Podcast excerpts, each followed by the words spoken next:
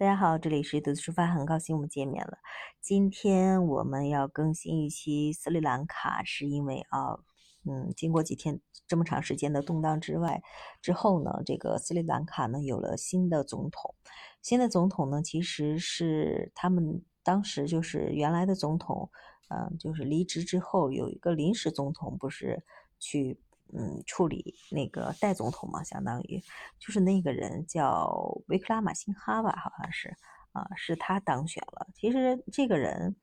他之前就多次出任过斯里兰卡的总理啊，所以他当选之后，嗯，政坛也是褒奖不一的啊，也有一些反对的声音在。所以接下来斯里兰卡究竟会何去何从，还真的是不一定的。哎呀，这个我们并不是生活在一个和平的年代，真的是因为我们生活在中国。这句话现在听起来真是特别有感触。斯里兰卡呢，被誉为啊，相当于印度印度洋上的明珠，它拥有清澈见底的沙滩，还有著名的像出海观景旅行的这个体验，在很多人眼里就是。比较向往的一个国度吧，尤其咱们中国人去那边旅行的话，性价比是很高的，他们的消费起来，嗯，都都很无障碍的啊，消费比较低，体验还是比较不错的，风景很美。但是这几个月了，物价飞涨，物资短缺，那么究竟是谁压垮了斯里兰卡呢？其实，在啊，也就是今年三月份的时候，当时斯里兰卡的教育局就当时宣布了。甚至宣布了那种纸张短缺，啊，纸就是他们整个斯里兰卡所有的学校考试就无限期的延迟，延迟，这就很严重了吧？三月份，三月份还有就是他们国家当时，呃，政府还宣布了他们全国每天都去都要停电十三个小时，每天哦，从三月底吧。三月三十号好像是三月底四月初，就每天都要停电十三个小时。四月份还还发生了什么事儿？四月四日的时候，这个我记得特别清楚。斯里兰卡宣布的是国家证券交易所整个就关闭了，就是暂停了国内证券的整个交易了。这个事儿还没完，到了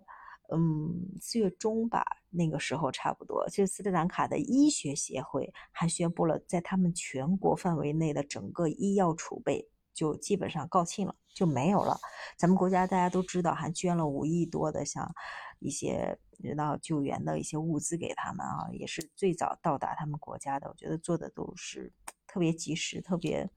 哎呀，怎么说呢？后来大家也知道，那边还继续向中国提出来一些条件什么的，就求助啊。我们再接着聊，在四月份还其实还发生了一件特别特别。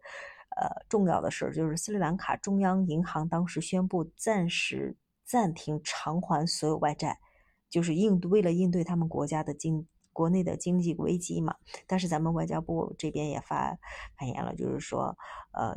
知道他们这个消息啊，暂停偿还所有外债，已经进入了深入的沟通，去看以哪种方式再继续就把他们的那种债务看以哪种方式继续，反正就是。等于也主动去沟通了这个事情了。这是四月份整个发生了这么多的事儿，五月份的时候一点好转都没有。整个斯里兰卡还宣布了他们的石油储备已经告罄了，所以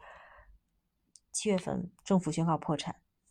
都是其实是不意外的。他从三月、四月、五月一点好转都没有。你又想想，他们国家宣布停，呃，宣布不考试了，学校考试无限无限延期。呃，停电十三个小时，证券交易所关闭，什么医学会、医药储备告罄，还有什么呃不不偿还所有外债了，啊，石油储备也没了，这不就破产了吗？其实斯里兰卡作为一个正常的国家的时间啊，其实它并不久，就是一直到两千零九年年底的时候，这个拥有美丽海滩的这个热带国家呀，当时才结束了他们差不多二十六年的内战。就是两千零零九年底才结束了这个二十六年的内战，所以他们相当于正作为一个正常国家，就差不多二零一零年到现在二零二二年，其实作为正常国家的时间并不长。多年的战乱让斯里兰卡的整个经济结构，嗯，发展的很不合理。他们主要就是靠旅游业嘛，主要是以茶叶为主，对吧？大家都知道，去了斯里兰卡的红茶、西茶，就是以茶叶为主去主打的这个出口产品的农业，这个是他们国家的整个经济支柱。支柱像粮食呀、燃油呀，他们其实是农业国，但是他们粮食，我之前聊到了，为什么粮食还要依赖于进口呢？之前上一期节目我们聊到了啊，它粮食、燃油这些生活必需品全部要从国外去进口。所以你再加上二零一九年的时候，他们政府当时推行了一个呃削减他们的税收政策啊，当时民众都很开心。但是这样的话有有利有弊，呃弊端的话就是它的整个财政收入大幅就缩水了，他们整个国家的经济就比较勉强的就维持着，因为它削减了税收政策嘛。在后来大家都知道，二零一九年之后，二零二零年整个突如其来的新冠疫情。整像旅游业收入的巨减，还有茶叶等等这些农产品的出口的巨减，直接就让斯里兰卡的外汇储备就减少到捉襟见肘了。到了二零二零年的底吧，差不多，斯里兰卡当时的中央政府据说啊，欠款了就几千亿人民币，两千多亿，将近三千亿人民币吧。相当于他们整个国家当年的整个 G T B 的，呃，G T B 的整个总值了。哎呀，这个这些都还好，它还不至于破产。俄乌冲突的一出现，成了压死骆驼的最后一根稻草，就整个让斯里兰卡就失去了第一和第三大的整个旅游客源国。上一期节目我也聊到了俄罗斯、乌克兰，这些都是他们他们的旅游业创收的很大的这个。客源国，像呃战争还导致了原油啊、小麦这些价格不断飙升啊，就直接压垮了最后这样一根稻草。所以这个通胀危机落在斯斯里兰卡这些普通人身上啊，就相相当于什么？就粮食的价格在飞涨，他们真的买不起吃的了，就是没有没有那些储储，就是。经常储蓄这个习惯的人，真的粮食飞涨之后根本买不起价格，也没有储蓄习惯，他们根本赚一天钱花一天的那种。像菲律宾也有啊，我那期给大家聊过菲律宾专辑里面就说，他们大部分的人没有储蓄的习惯。像粮食飞涨之后，他们一天的工资甚至买不起半斤爱吃的那种辣椒粉，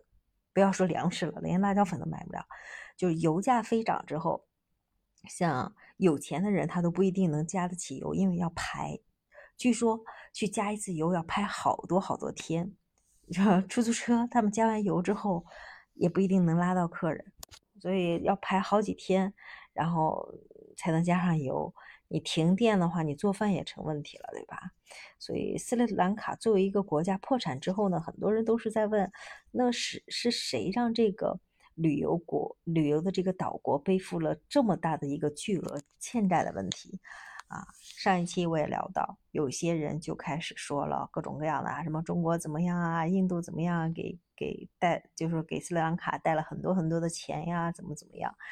啊，嗯，当时零九年的时候，斯里兰卡政府当时，呃，采用的政策就是大量的投资基建呀，吸引外资的整个这个经济发展的模式。在这十年当中，其实斯里兰卡的整个发展是飞速飞速发展的，它是不断从国际债券市场上获取了高昂的一些借款。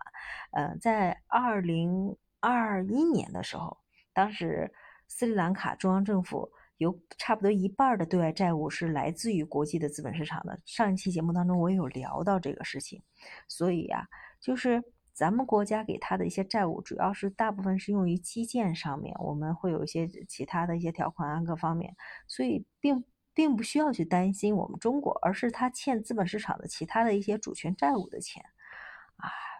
只有百分之九点八来自咱中国，好像是。具体的金额不太记得了啊，差不多就是，其实金额并不是很大。其实，嗯，之前我有聊到，那在这种经济情况下，很多国家，斯里兰卡只是爆出来了，很多国家其实都面临着一个破产的困境，像债务违约的国家。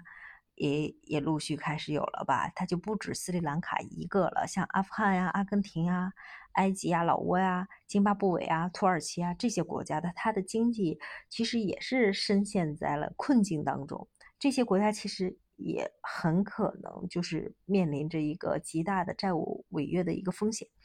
这个都已经很多显示出来了。土耳其的通通货膨胀率已经飙升到了百分之多少了？八十了吧？快啊！二十四年的历史新高，汇率一直走低，所以就是土耳其，大家也知，哎，今天好像有个新闻吧？土耳其跟那个看那个哪儿？跟跟跟普 普京，然后还去伊朗见面了，他们还聊了很多的一些事情，不知道接下来会有什么样的一个动作吧。所以像南美的一些国家，阿根廷啊，最近嗯特别险，才刚刚避免了再次债务违约的这个情况发生。他们其实在二零二零年当时就多次债务违约了，今年通过一些其他的手段就避免了再次违约。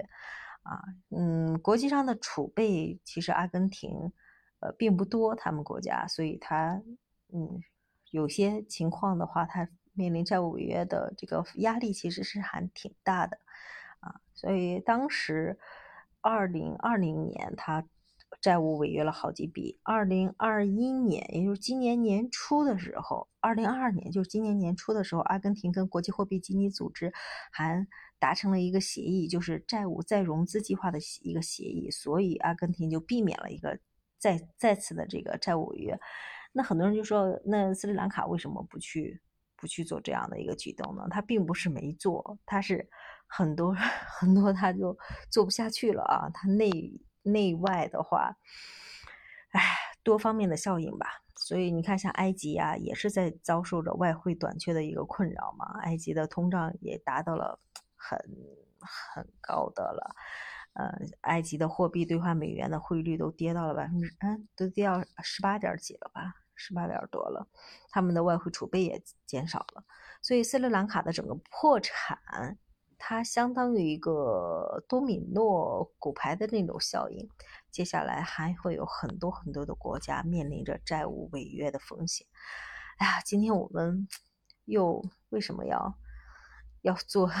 要做，又聊了这么多关于这一方面的话，其实本来想聊斯里兰卡旅行的，因为那个国家的有些地方真的是非常非常干净，啊，就是它虽然物价的话比有些东南亚国家高一点啊，南亚国家高一点，但是它还好，它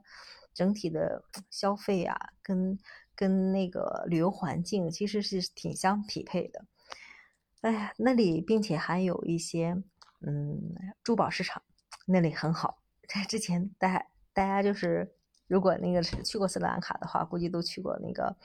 呃，有一个叫做贝鲁贝鲁沃特的那个地方，跟在斯里兰卡首都科伦坡差不多，开车两个多小时就能到那个珠宝市场去淘淘货啊。那个是真的是琳琅满目，性价比极高。有的人从那里面淘了货之后，再转手卖给世界各个地方，就是。呃，那里还是能淘一些不少的，呃，还不错的东西的，因为那里周边啊有很多的一些珠宝呀，还有一些他们首饰，有的做的都还像一些手工做出来的那个东西，也都挺好看的。哎呀，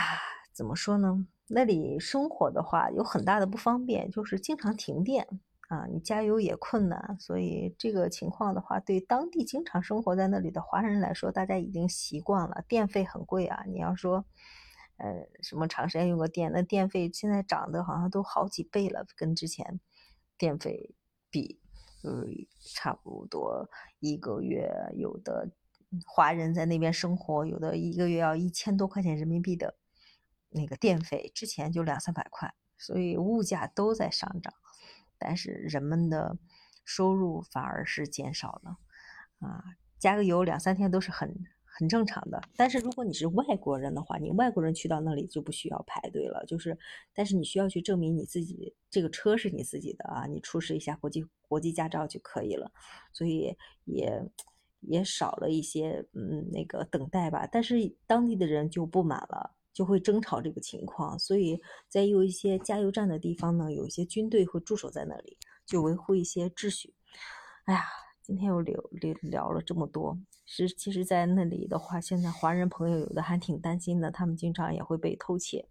所以也挺抱团的，经常像加固门窗呀，然后还有其他的，中国驻斯里兰卡大使馆还经常发一些信息，近期啊，还有尤其是珠宝公司的工作人员，还特别特别特别要注意，因为咱们华人在那边做珠宝生意的还是挺多的。好了，怎么说呢？很怀念乘着船去出海去追鲸鱼的那个斯里兰卡。啊，如果没有经济危机的话，它其实是很适合世界各地的人民去旅行的。但是现在他们的国民还生活在水深火热当中，希望可以慢慢好起来吧。好啦，今天我们就先到这里吧，又聊了好多好多关于这个的内容。那我们下期节目再见，拜拜。